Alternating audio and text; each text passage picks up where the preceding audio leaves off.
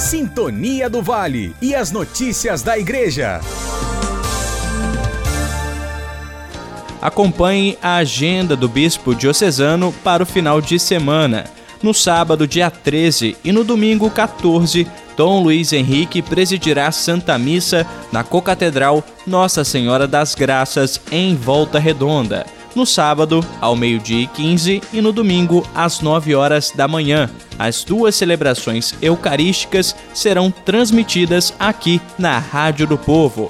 No sábado, o bispo diocesano também irá presidir Santa Missa em Barra Mansa, da comunidade São José, às 7 horas da noite. A igreja que compõe a paróquia Santa Cruz fica no loteamento Belo Horizonte. Dom Luiz Henrique encerra sua agenda deste final de semana na paróquia São Luís Gonzaga, em Volta Redonda. A celebração eucarística na igreja matriz da paróquia está marcada para as 7 horas da noite. Nesta Santa Missa, alguns fiéis da paróquia São Luís Gonzaga receberão o sacramento da Crisma. Do jornalismo, Mateus Suominski.